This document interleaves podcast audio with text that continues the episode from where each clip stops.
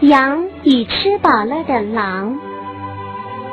有只吃饱了的狼经过一处农庄，看见有只羊倒在地上。狼啊，求你放了我吧！羊的脚受了重伤，已经没办法爬起来逃命了。狼这时一点食欲都没有，于是说道：“你真走运，我暂时还没有吃你的打算。这样吧，只要你对我说三句真话，我就放了你。”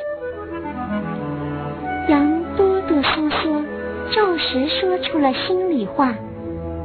第一，我不希望遇见狼；第二，要是不幸遇到了。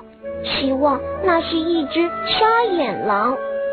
第三，但愿所有狼都死光了，因为你们不断的伤害我们，可我们从没做过伤害你们的事啊。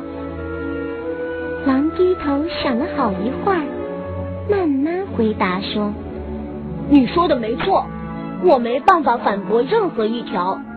好吧。”我就发发慈悲，放了你这可怜蛋。这故事是说，有时真话也能在敌人面前显示出力量。